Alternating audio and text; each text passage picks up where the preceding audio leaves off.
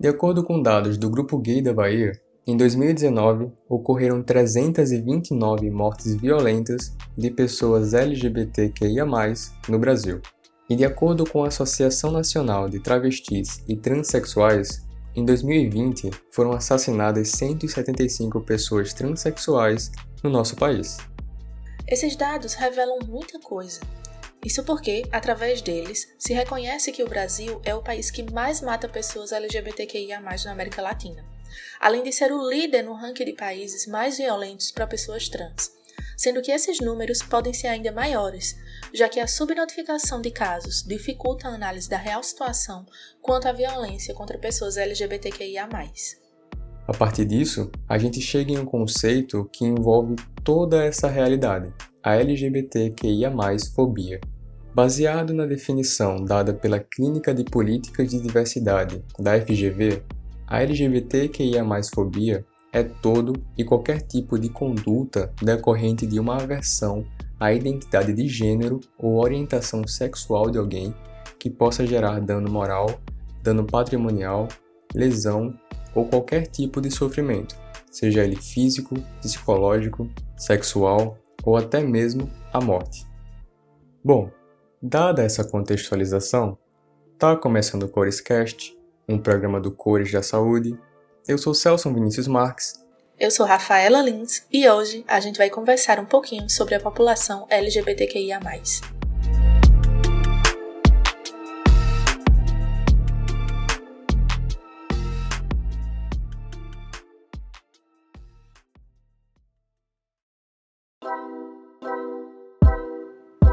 Antes da gente começar a explorar o tema do podcast desse mês, é essencial comentar sobre o significado da sigla LGBTQIA. Para começo de conversa, a gente fala sobre a população que se reconhece como lésbicas, representado pela letra L, e fala também sobre a população que se reconhece como gays, representada pela letra G. As lésbicas são mulheres que se atraem por outras pessoas que se entendem como mulheres. Já os gays são homens que se sentem atraídos por outras pessoas que se reconhecem como homens. Em seguida, a gente tem a letra B, de pessoas que são bissexuais e assim sentem-se atraídas por dois ou mais gêneros. A letra T trata das pessoas transgêneros, transexuais e travestis. São pessoas que não se identificam com o sexo biológico de nascimento. Por exemplo, o termo mulher trans é utilizado para se referir a alguém que nasceu com um sexo biológico masculino, mas que se identifica com uma imagem pessoal feminina enquanto o termo homem trans é utilizado para se referir a uma pessoa que nasceu com um sexo biológico feminino, mas que se identifica como uma figura masculina. Até aqui a gente já falou das lésbicas, dos gays, das pessoas bissexuais e das pessoas transgêneros, transexuais e travestis. A gente fala agora sobre a letra Q, que faz referência a uma expressão inglesa, queer, essa expressão representa as pessoas que não se identificam com regras e padrões impostos pela sociedade e, assim, não possuem interesse em definir sua identidade de gênero ou sua orientação sexual, podendo transitar livremente entre os gêneros. Nesse contexto de identidade queer, a gente pode citar, por exemplo, as drag queens.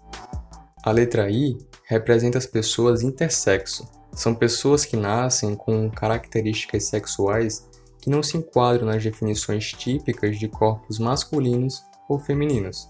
Isso inclui a anatomia sexual, órgãos reprodutores, padrões hormonais e padrões cromossômicos.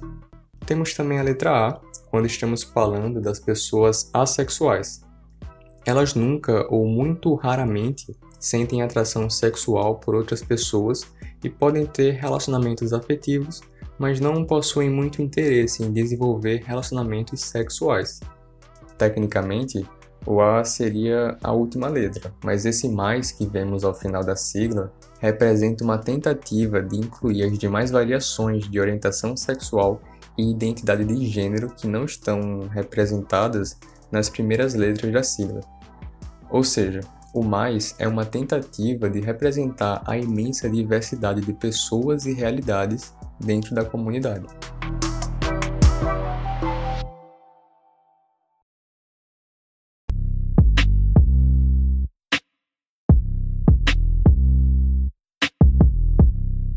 Agora, a gente começa a falar sobre a trajetória e as conquistas do movimento LGBTQIA, no Brasil. E hoje é notório que esses movimentos ganharam e têm ganhado muita força. Por exemplo, a Parada do Orgulho LGBTQIA, é uma das maiores celebrações de diversidade no mundo, reunindo anualmente milhões de pessoas em manifestações organizadas para dar visibilidade a esse grupo, demonstrar o orgulho e lutar pelos direitos da comunidade. Mas esses movimentos não surgiram de repente. Na verdade, as críticas e questionamentos sobre a realidade enfrentada por essas pessoas começaram a ganhar espaço aqui no Brasil no final da década de 1970, no mesmo embalo do movimento feminista, do movimento negro e do movimento de oposição à ditadura militar. Então foi nesse contexto que os grupos da comunidade LGBTQIA surgiram, erguendo bandeiras pautadas na busca por uma sociedade democrática e que combata quaisquer formas de discriminação e violência. De lá para cá, o movimento conquistou algumas vitórias, como a união e o casamento civil, o direito ao uso do nome social, o direito à cirurgia de redesignação sexual e a criminalização da LGBTfobia. No entanto, as pessoas LGBTQIA+, continuam sendo marginalizadas e continuam sendo vítimas de uma sociedade que se sente superior e que exclui o que julga diferente. Para ilustrar isso, basta lembrar dos dados que a gente apresentou lá no começo desse episódio. Dessa forma, não é uma surpresa quando percebemos que a relação entre a saúde e a população LGBTQIA, também é marcada pelo preconceito e pela discriminação. E é sobre isso que a gente vai falar agora.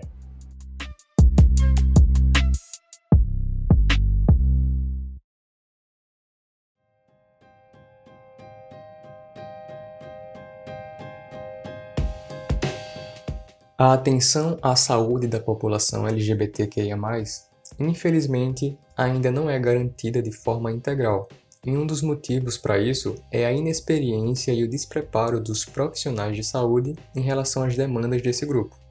Muitas vezes, há uma tendência em reduzir a saúde dessa população apenas aos aspectos sexuais, ou seja, o profissional só foca em questões como a vulnerabilidade ao HIV deixando de lado outros aspectos importantes, como todo o estresse físico e mental que acomete essa população. É claro que os profissionais de saúde têm um papel fundamental de informar e lidar com os cuidados relativos às infecções sexualmente transmissíveis. Entretanto, é necessário entender que há vários outros fatores que afetam a saúde da população LGBTQIA, como, por exemplo, transtornos depressivos, ideação e tentativa suicida, abuso de substâncias como álcool, tabaco e drogas ilícitas. Tudo isso como resultado de situações que envolvem preconceito, assédio, abandono familiar e bullying, além de agressões físicas e sexuais. Diante disso, um problema encontrado é que grande parte dos profissionais de saúde não possuem um treinamento adequado para lidar com essas demandas, levando esse grupo a não ser assistido e amparado de forma adequada. Outro ponto é que, devido a esse despreparo por parte dos profissionais, muitas pessoas se sentem desconfortáveis com o atendimento prestado. Há casos em que, depois que o paciente revela orientação sexual, os médicos mudam a conduta ou até negam o atendimento. Essas situações acabam gerando insegurança e dificultam a atenção integral à saúde da população LGBTQIA. Por isso, é de extrema importância que haja ações educacionais para que os profissionais de saúde entendam a importância de se fazer o uso dos pronomes corretos, de utilizar o nome social, de saber fazer perguntas de forma aberta tudo isso com o objetivo de deixar o paciente à vontade em conversar sobre sua história, construindo assim um relacionamento de confiança com o profissional.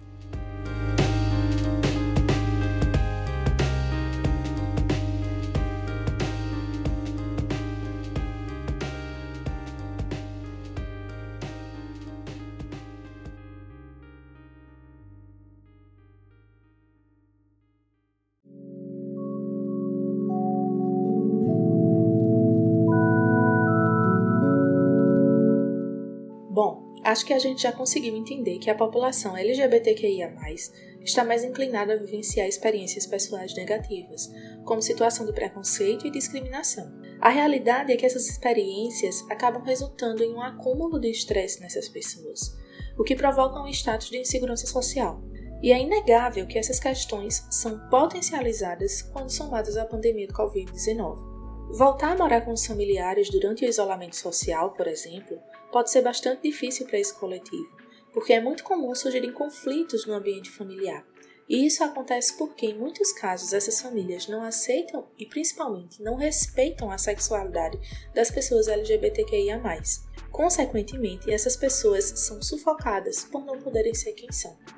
Além disso, a falta de uma fonte de renda também é um fator de vulnerabilidade, pois há uma precarização de vínculos empregatícios somado a um possível agravamento da situação econômica. Só que para a população LGBTQIA, a dificuldade no acesso ao trabalho formal é um problema que vem de muito antes da pandemia de Covid-19. Nesse caso, a questão é que o impacto da crise financeira é bem maior para quem já era excluído do mercado de trabalho. E essa preocupação em como pagar as contas e como sobreviver está muitas vezes associado ao aumento nos índices de depressão e ansiedade. E aqui a gente chega no ponto sensível, já que a população LGBTQIA sofre mais com problemas de saúde mental do que a média nacional. O convívio com a discriminação e os diversos tipos de preconceito se manifestam de forma agressiva nesse grupo.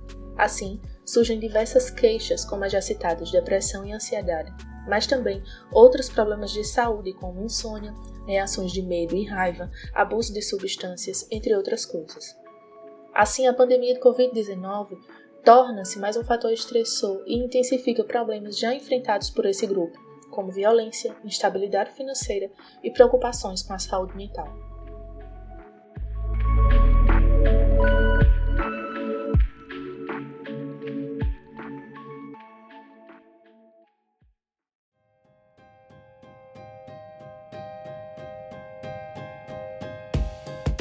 Depois de tudo que já foi dito até aqui, fica claro que é preciso considerar as singularidades que cada subgrupo da população LGBTQIA vivencia e as vulnerabilidades específicas que impactam as suas trajetórias. A partir disso, a gente vai indicar algumas propostas que podem ser incorporadas na construção de políticas públicas que visem o enfrentamento a esse cenário de LGBTQIA fobia. Mas antes, é importante destacar que as ações apresentadas aqui foram retiradas de uma norma técnica da Faculdade de Túlio Vargas intitulada A Violência LGBTQIA+, no Brasil. Essa norma é bem interessante, bem didática e está disponível aqui na descrição junto com a transcrição desse episódio do Coiscast. Dito isso, vamos às propostas de enfrentamento. Inicialmente, a gente pode citar medidas de conscientização e diminuição da discriminação a partir da veiculação de vídeos, simpósios, peças publicitárias, cartazes e informativos sobre tolerância e respeito à diversidade. Estabelecer diretrizes específicas para o atendimento qualificado à população LGBTQIA, em situações de violência, por exemplo, também é importante, na tentativa de assegurar a garantia e a proteção dos direitos conquistados por essas pessoas. A gente pode citar ainda a educação e capacitação de estudantes e profissionais da saúde sobre cuidados para com a população LGBTQIA+. Isso teria o objetivo de proporcionar um atendimento humanizado e realmente capaz de atender às demandas dessas pessoas, garantindo o respeito e a dignidade desse grupo nos serviços de saúde. Por fim, a gente traz como indicação a maior participação da população LGBTQIA, na formulação de políticas públicas, com a intenção de propor e formular diretrizes de ações governamentais no combate à LGBTQIA fobia. Como dá para perceber, essa discussão envolve áreas da sociedade civil, da segurança pública, da saúde e de muitos outros setores. E é isso mesmo.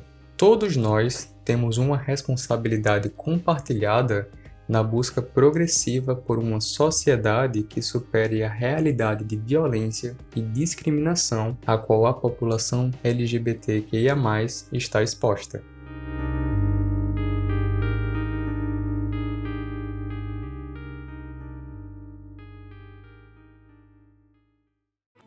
Então é isso, minha gente. Com produção de Celso Marques, Emily Lessa, Kila Leão, Rafaela Lins e Yasmin Caldas, chegamos ao fim de mais um Corescast. Lembrando que, se você quiser se aprofundar no assunto, nossas referências estão aqui na descrição, junto com a transcrição desse áudio. Na descrição, você também pode encontrar um e-book bem legal produzido por uma das comissões de nosso projeto. E claro que tem muitos outros materiais na internet. Por fim, se gostou, já deixa aquela curtida, envia para os amigos, familiares, envia para os seus grupos de WhatsApp. Afinal, o importante é compartilhar a informação. E se você quer compartilhar informação, você compartilha o Cores da Saúde.